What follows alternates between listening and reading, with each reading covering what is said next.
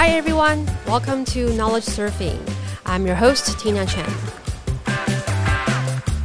Each episode, we invite startup founders or investors to share with us their perspectives on the latest tech trends. Today, our topic is China's internet industry and how it has changed in the last couple of years. China's tech startups have received billions of dollars from investors and produced many large global companies such as Alibaba, Tencent, ByteDance. However, due to geopolitical tensions, COVID crackdowns, and tiny regulations. The, the Chinese tech stocks has lost over 1 trillion US in value in 2020, and the tech industry hasn't recovered since. But as China slowly ease up COVID regulations and start to open up, it seems that the worst might be over, and people are wondering when might China return to its glorious days.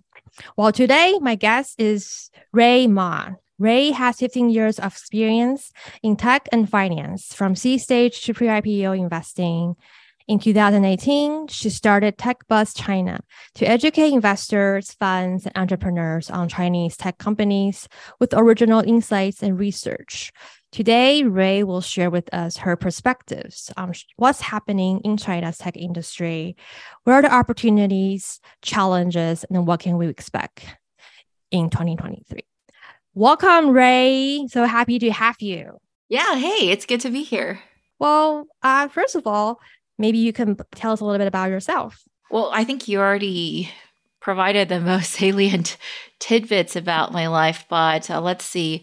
I am currently based in the Bay Area and which is also where I grew up.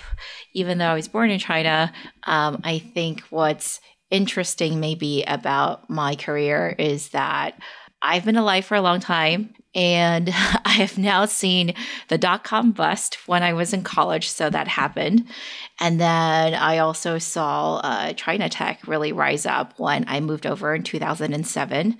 And I think now I'm seeing the end of another era. And I'm seeing that in both China and the US, right? So even though it's true that Chinese tech stocks lost, you know, whatever, $1 trillion in market cap, I think far more, right, has been lost in US tech stocks. Well, it's it's a little bit of unfair of a comparison because there are many more uh, large software companies in, in US tech. But yeah, so that's been really interesting because I think very many reasons for that happening. But yeah, for many of us, I think it was a little bit of a shock because tech has been doing so well since, like I said, you know, the dot com bust. Like the financial crisis really didn't touch tech very much. I did happen to be working in finance at the time, actually in real estate investing. So I got hit by that as well. so, anyways, I've caught all the big financial crises. So, so you've been really actively, right, investing, observing, uh, I mean, startups globally, and especially the ones that leverage China's strength, whether it be supply chain, you know, talents or innovative business model. You know, you know, you already mentioned some, but can you share a little bit more about how you know China's tech industry has changed or evolved the last few years? Yeah. Well, so when I was at 500, we definitely try to invest in China tech. It was actually very difficult. So I didn't end up doing nearly as many investments as I would have liked because it was very, you know, we had a we had a very set model of investing. Um, now that I can invest sort of on my own, uh, I have not been as active as if there were a fund. I do run an investment syndicate, but I think you know, I have a, more of a chance to go with whatever thesis I think makes the most sense. And I think at the current moment, I'm actually not at all restricted to China, but for the investments that I do that are, you know, somewhat China related, obviously I hope to leverage, um, you know, China tech strengths, right? And they are exactly as you said, sort of uh, business model innovations, uh, supply chain, or uh, talented or skilled laborers, I should say. Skilled laborers, including both on the manufacturing side, or we're talking about, you know, making ever more sophisticated products, not just, you know, the typical made in China stereotype maybe people have 15, 10 years ago you know much more sophisticated gadgets. And then we also have uh, the fact that china has a lot of pretty good software developers especially when it comes to mobile right? So i think what's really changed is that oh, so what i think has really changed is that the mobile internet wave that started in 2010 or so has kind of reach saturation, right? Yeah, it's become very, very mature. It's become very, very difficult to find an opportunity to build large platforms. Of course, you can still build sort of you know these days everything's kind of inflated so unicorn can get to unicorn but it's very very difficult to get to say like you know uh, 20 50 yeah a hundred billion dollars yeah very very difficult so then what you have is pivot towards other types of business models and companies. And that actually started in 2015 or so. You could argue that Pinduoduo is the last startup that was able to build a large platform company in China, in, in Chinese internet. And again, Pinduoduo was started in 2015, and that's probably the last company. All yeah. the ones after that that have done well have tended not to be consumer internet platforms, right? Because again, the most lucrative the most lucrative subjects have already all been claimed, right? Whether it be food delivery, ride, ride hailing, you know, social networking, etc. And for the ecosystem, it's just become a lot more diverse. You see people trying to do enterprise software, uh, you see people trying to do healthcare and advanced manufacturing. Those three actually are the top. Those three are actually the top three sectors in terms of early stage venture investment in China in the last five years, pretty much. Uh, whereas, you know, 10 years ago, actually e-commerce and fintech would dominate the top two slots, right? So that shift has already been happening for at least 5 years. And what we're seeing is that I think enterprise software is growing but not it's not very big in China yet. I read just um, actually Bain Capital. I think it's Bain. Oh no, it might be Bessemer. You might want to check that. but um, one of the large VC firms in the U.S. just published a data set that said there were only 42 companies in China that had over $100 million RMB, which is only about $15 million USD of revenue in, in, in 2021, I think. Yeah, in SaaS. So, yeah, so that's very small, right, when, when you compare it to the US. So, even though there's a lot of investment going in there, the performance of these companies or the growth hasn't necessarily been as attractive as people would like. I'm not an expert on healthcare. And then I think advanced manufacturing, if we're including in it things like semiconductors, right, where China has experienced a lot of, uh, you know, restrictions from the US side on uh, technologies uh, in terms of export restrictions, those have also been favorites for investors, but again, haven't yielded large exits yet. So yeah, that those are the sort of main trends that I would say you see. Right. And in the beginning, you mentioned, you know, the end of the mobile internet era or the saturation, especially in the last, you know, two years, we've, we, we've seen even, even more so, I mean, due, due to some of the potentially the government tightening of regulation, uh, for example, to the education uh, industry, and that just uh, nearly wiped out the entire industry. A lot of uh, internet company in education sector were, were planning for IPO and then then they couldn't do that anymore. Um, so and then also we see a lot of founders from China maybe are venturing to outside of China to look for other opportunity. Can you share a little bit more about you know what you what your observation in in these I guess um, the last couple years? Yeah. So, policy wise, there have been a couple of industries that have been hit hard. The primary one being education, because they were kind of their business model was completely wiped out. Were also some more restrictive policies put on gaming. But, you know, again, the sector isn't completely wiped out. It's just become, um, uh, the government has just put in much harsher restrictions around minors um, using gaming and uh, minors playing games, and then also um, has slowed down the number of licenses that it gives out for new titles.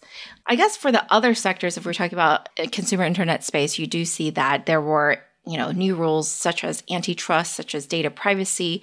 Um, these rules uh, sort of raise the cost of maybe doing business for some of these platforms. Of course, makes it uh, makes the market a lot more competitive, right? So, um, two truths one used to be something that the large platforms like to do you know, basically telling the merchants, hey, you have to choose one between me and a competitor. And if you list your product or your service on both platforms, then I'm going to penalize you, right? So obviously, that is not you would want to see in a free market economy, but that was happening in China because the government had not yet put in harsh basically they weren't policing right these types of anti-competitive behaviors and now it's become much more clear that that's not possible but I think uh, the policies themselves don't really affect a lot of things that I'm particularly interested in because even things like education, again, if you're looking at early stage investments, that wasn't a top five sector in China, hasn't been in the last five years.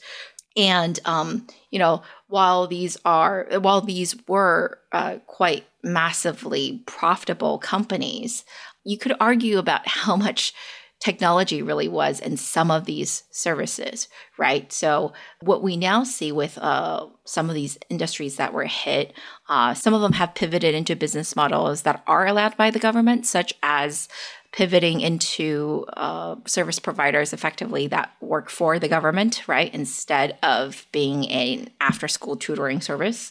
And many others have turned to the overseas market. And that's also like a big trend, right, where in China you have a this you have a lot of tech entrepreneurs and developer talent and what they're realizing is number one the domestic market is very competitive and for some sectors that have a lot of restrictive rules then maybe if i'm good at creating product and i'm good at managing technology why don't I consider overseas markets, whether they be, you know, next door in Southeast Asia or much farther away in Western Europe and the United States? And I think with companies such as ByteDance, with TikTok and Shein being very successful, you can consider them sort of exports from China, then there are more and more entrepreneurs who are gaining confidence from watching these companies really make a dent overseas. Yeah, I think that's a really interesting trend, you know, how because the Chinese, you know, within China is so competitive and the regulation is you can't really predict uh, and it's and it has really raised the cost of doing business. So all of these talents, or a lot of them, are going abroad and targeting overseas market. And you see the success of Shein taking advantage of the manufacturing or supply chain um, advantage of China, and really making it uh, you a, a big global business. And, and I think it's really interesting that many people don't, or its user probably don't even know that Shein is actually from China. And, and the company purposely hide it very well. I think the founder has not ever go on a, to the media to get an interview from the, the, the media because they they want to stay as low profile uh, as possible. And obviously TikTok, you mentioned um, Zoom, Anker. There's so many of them. And what do you think about these, um, you know, Chinese entrepreneur uh, tackling international markets and being very successful? Do you do you think there's going to be more and more of them? Um, do you think, given you know the current political climates, are they going to be seeing more challenges, or do you think you know as long as they built a great product, you know, politics is not a, a problem, right? They can they can still build a great business overseas. Oh, I think it completely depends on the kind of product they're building. So, uh, what I would say is, you know, um, I think a year ago, for example, everyone was talking very loudly about decoupling. I guess a lot of people are still saying that um, US and Chinese economies decoupling. But I think what we've seen through the pandemic is that decoupling might be happening, but it is very limited and in very specific places. And overall, the two economies are still kind of intertwined because there's still a lot of this, you know, import export stuff going on. You know, China being a very large exporter and US being the largest, you know, economy and, you know, we need a lot of stuff. So uh, on the what I would call e-commerce, you know, anything to do with non-deep tech things uh, I don't really see personally too much decoupling. And I, I don't think that is, you know, I don't think I'm speaking from a place of like anecdotes or anything. I think that's factually true. However, with very sensitive technologies, we see definitely there is pretty significant decoupling, right? Most recently in the form of export restrictions when it comes to semiconductors. But the US government at least has made it already very clear besides semiconductors, it also cares about artificial intelligence, quantum computing, and biotech. So uh, I would say that probably in terms of companies, you know, involving themselves in those spaces, um, especially in anything that could be perceived as so called dual use, right? Meaning able to be used by the military, then I don't think there is too much uh, opportunity there for Chinese entrepreneurs to go abroad, or uh, or conversely for you know U.S. technologies to sell into China. So I, I think it's just going to be completely separate. Um, however, for many other things, which is probably, uh, frankly speaking, most of the entrepreneurs I'm, you know, I meet are not trying to do any of those things. They're basically trying to do something much less sensitive, then I, I do think they have a, a, pretty decent shot, right? The problem in the past, before all these geopolitical tensions, was really that Chinese entrepreneurs and their teams were not ready to go abroad right? They didn't have the sophistication or understanding of the market or, frankly, the motivation. Uh, but now the motivation is there. And I do think the understanding, while still lacking, is quickly catching up. So I, I think, you know, the market being really saturated domestically and really having to look outwards for growth, for revenue, for users that is probably the single biggest um, accelerant of these teams um, doing better and better. Whether or not they will be, you know, immediately competitive as much as, for example, many US companies have been able to be leaders globally in their respective categories. I don't know that you know Chinese companies are necessarily ready immediately, but I don't really see outside of big shocks right outside of the control of these founders and you know investors uh, assuming there's no catastrophic I don't know, political issue or, you know, something about worse, natural disaster. I, I, don't know what other disaster there could be. But outside of something big like that, I, I do think Chinese entrepreneurs have a chance.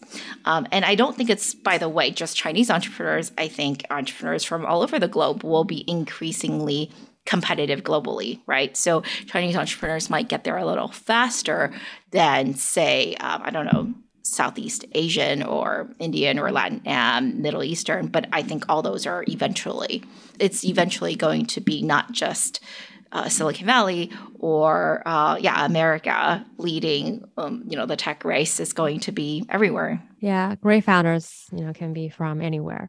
Uh, speaking of all those these, you know, these uh, successful Chinese company you're doing really well overseas.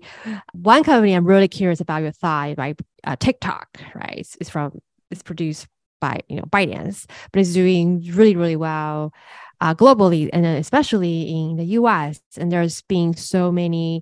A lot of people think in the U.S. think it, it should be banned uh, because there's privacy concern or collecting data. Um, and what do you think? You know, TikTok looks, you know, sure from video looks very harmless, but um, do you think you will be banned or do you think it is safe? I personally think, and I've talked to lots of people who are much more experts than me, I think the chance of it being completely banned is actually quite low. And uh, that is just because it is a sort of media platform. And in the US, we have very specific rules against the government doing too much to restrict media. However, that does not mean it is not subject to other sorts of risks, right? So, as you said, you know, the data privacy uh, issues, I think there could be other measures taken against the company or the product uh, that could definitely hurt its business prospects or otherwise slow it down right? I, I, do think that is entirely uh, possible, if not likely.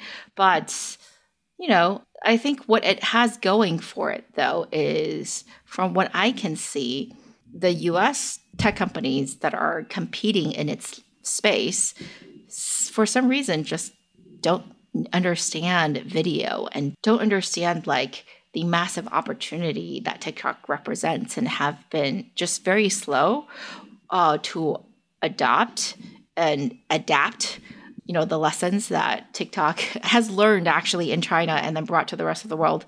And it just makes me uh, more bullish on TikTok than bearish, I would say overall, because of the fact, yeah, because of the fact that they have been so slow. Yeah, yeah I, I, Facebook, I, don't really understand like why. Six years, right, to create reels to to compete with TikTok. Yeah, it is very slow. Yeah, and it's not like reels is okay, but like at least for me, like Facebook videos is terrible. It's a lot of very uh, clickbaity content, and it is a very, very different from. It is very, very different from TikTok. I don't think anyone would be would be saying that. Oh, um, I don't yeah. want my kids to be on Facebook video because it's too addictive. I don't think it is at all addictive. right, no yeah. one's using it. right. Um, yeah, and then also I, you know, we know that TikTok is actually gearing up for commerce as mm-hmm. it, you know, trying to build a logistic uh, distribution center in the US and trying to really make the platform not just consuming content, but you can also shop. So mm-hmm. really curious to see when they can they can launch that. Um, okay, and another question we have is, you know, we talk about how China is changing, and how are these changes really affecting um, your investment thesis? Uh, has your outlook for China changed changed over the past few years because of what's happening in the world, or have you just been very consistently investing based on, you know, um, your own, I guess, uh, thesis and belief about the founders, or just in general? Yeah, I think that um, again, well, I I'm not really restricted to China at all, but I think what I was I'll I'll just share a couple learnings because I think my thesis is still um, being refined. I'll share a couple learnings. So one of the uh, theses I had initially was that I would be really interested in investing in entrepreneurs who were uh, copying Chinese innovations and localizing them for their own market. What I have discovered so far, and, and I think this is a dynamic situation, is that that has largely not really worked and the reason is because I didn't quite realize this, even though, you know, you think it's funny because, like, I am one of those, you know, quote unquote content creators that's taking Chinese uh, learnings and exporting them into English. For some reason, the level of understanding of what is happening in China is actually very, very, very low. So, most of the people who are, you know, drawing inspiration from Chinese business models are doing so so superficially that they are really not, yeah, they're really not benefiting for any exactly not really benefiting at all from the lessons that you know if you were carefully observing what's happening in china it would allow you to probably um, you know like take a lot of shortcuts right? Because while not everything's ac- applicable chinese market does have its unique idiosyncrasies there are some user behaviors that you can sort of extrapolate to um, other ecosystems and I'm still, you know, kind of passively on the lookout for things like that. But I think that is actually like a much smaller opportunity than I realized. Now, I'm hoping that I could try to bridge that because I am now working with, um, yeah, one of the things I'm doing now is I'm working with an expert network and try to, I should just say global expert. Okay. So one of the things I'm doing now is I'm working with a global expert network with a huge presence in China that does have some of these details on, you know, operationally on how um, Chinese internet companies work, for example, and their learnings and strategies and, and the underlying reasonings for those strategies. Haven't quite figured out yet, but that could become a product that if more entrepreneurs, you know, were privy to it, maybe they would, yeah, maybe they would find um, it easier, yeah, find it valuable, yeah, easier to sort of quote unquote clone Chinese. Yeah, I, I know. Then, then I'm really curious about your thought about how like Elon Musk wants to create mm-hmm. uh, turn Twitter into WeChat. Mm-hmm. What do you think about that? Yeah, that doesn't make any sense to me really because yeah like i've commented um, extensively to several reporters on this topic already it doesn't really make any sense because um, i think what he really means is probably that he wants twitter to play a bigger role than just you know a sort of news feed in people's lives and he wants it to be a broader communication medium because that is really what WeChat is, right? It's like a very core communication uh, medium for everyone in China. And on top of it, WeChat has layered on other ecosystem functionalities that make it so easy to do basically everything you can think of within the app itself. But you can't really do that unless you have something very central to a user, which is their uh, what I call their persistent real name identity. Um, and uh, Twitter doesn't have that. I don't really think it's likely to have that because a lot of the appeal of Twitter is not to have that, you know, uh, right. Is, yeah. Is to be anonymous or at least anonymous. anonymous. Yeah. Exactly. Mm-hmm. yeah. So, it can be whoever you want. Right. Yeah. Um, so you're not really using it as your sort of as sort of your uh, main name card, uh, business card on on the internet. Right. It is just one of your many identities, and for many people, it's not even linked to, to their real identity. The reason why WeChat can be so powerful is because underneath everything, uh, that is your again one sort of persistent sole like uh, real name identity. Yeah, everyone knows. Like, you know, you could be, you could have like whatever, some other name on Weibo or Xiaohongshu or whatever, you know, uh, it could be completely anonymous. But on WeChat, like, I know who you are and I can find you there. And, um, and the other and payments. By, uh, besides payments, I think the even more basic than that is that it's bi-directional, right? So I cannot, I mean, for the most part, the settings, um, unless you have it, you know, really strange, settings mostly direct you to a situation where you cannot be easily spammed, right? So, of course, I guess you could turn it on so that everyone can find you, but but most people have it so that you know me and you actually have to acknowledge each other, right? Right. Before this communication can happen between us. And again, that's not Twitter either, right? Twitter is meant to be broadcast, right? Twitter is meant not to be a bi-directional communication. Yeah, it's meant to be. You can find trolls, a lot of strangers on it. So, so, it's very, very different, right? Yeah. So I don't really understand the comparison to WeChat at all. However, I guess what I would say is Twitter can become a lot bigger than it is currently because it can be um, Twitter. If you think about it, is sort of like this. Um, again, people probably use it as a news feed or some entertainment uh, community feeling app, and you can you can build along those those parts, right? You can add in more community layers. You can add in more digital entertainment. Uh, you can add in maybe like even bigger chunk of I don't know news for people if that's what they're after. But the thing is, you have seen Twitter do all of this. Twitter just hasn't done it very well. Twitter has bought newsletter services, right? It has invested in, you know, video services. It's created spaces and circles and all these things, right? So it's not like it hasn't done that. It just hasn't done really well. So I'm not, yeah. so we will see what Elon Musk can do.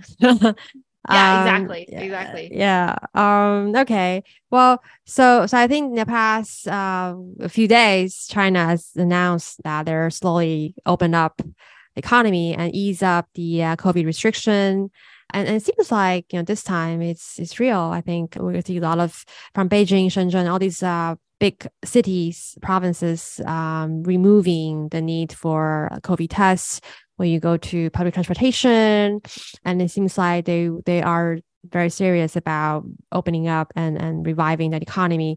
And what do you think? Do you think this time you know because i think they've made similar announcement before but then nothing really happened. But but this time you know it seems like it's, it's real. And um and do you think finally it's opening up things are going to get a lot better?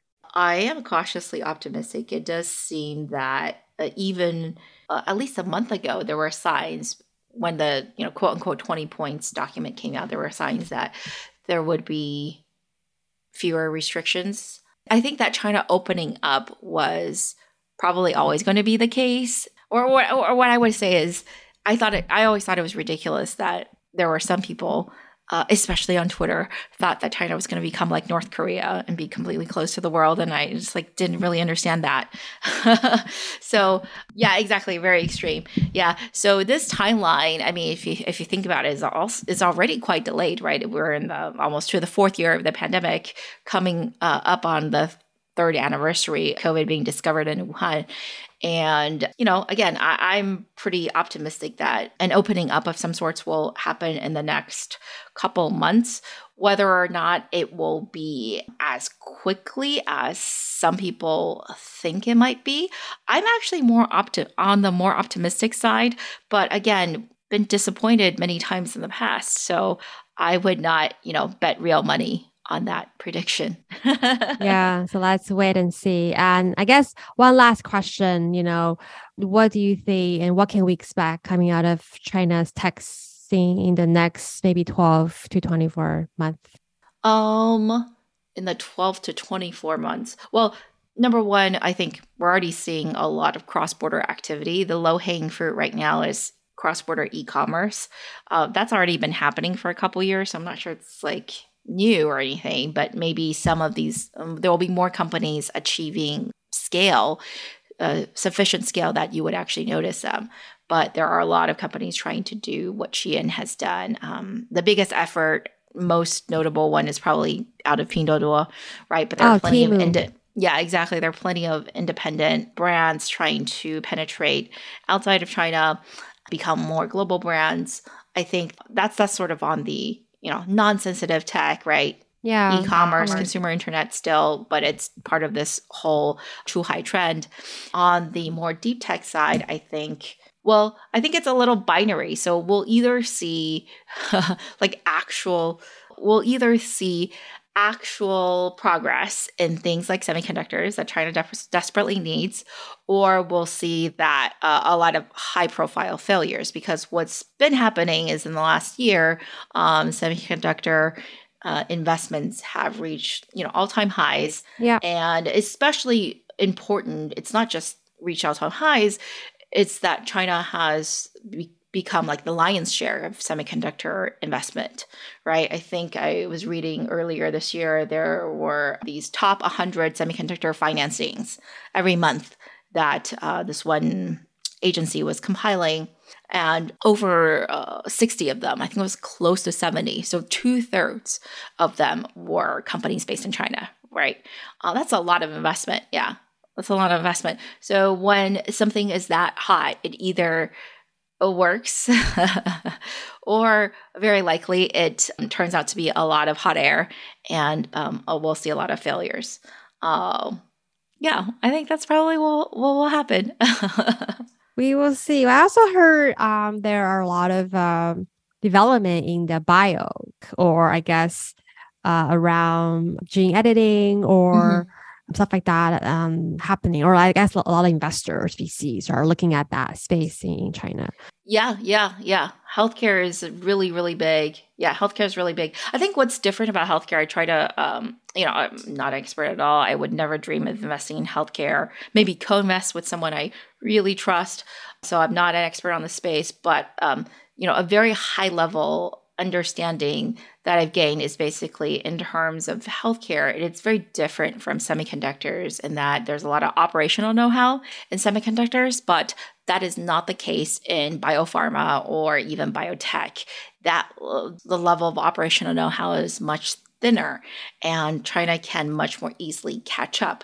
However, what China lacks is IP, but the IP is not is in patents, right? It's not in um, whether or not there are actually, you know, skilled workers that can actually, uh, or scientists, not workers, science, skilled scientists that can actually uh, do the process or do the R and D. So it's just um, China's just behind in terms of patents um, more than in semiconductors. That China like doesn't have the you know global supply chain to make a lot of the machines that make the chips, but it also doesn't even have a lot of the people that could operate these machines even you know and you know whatever create the yield that's necessary to be commercially viable.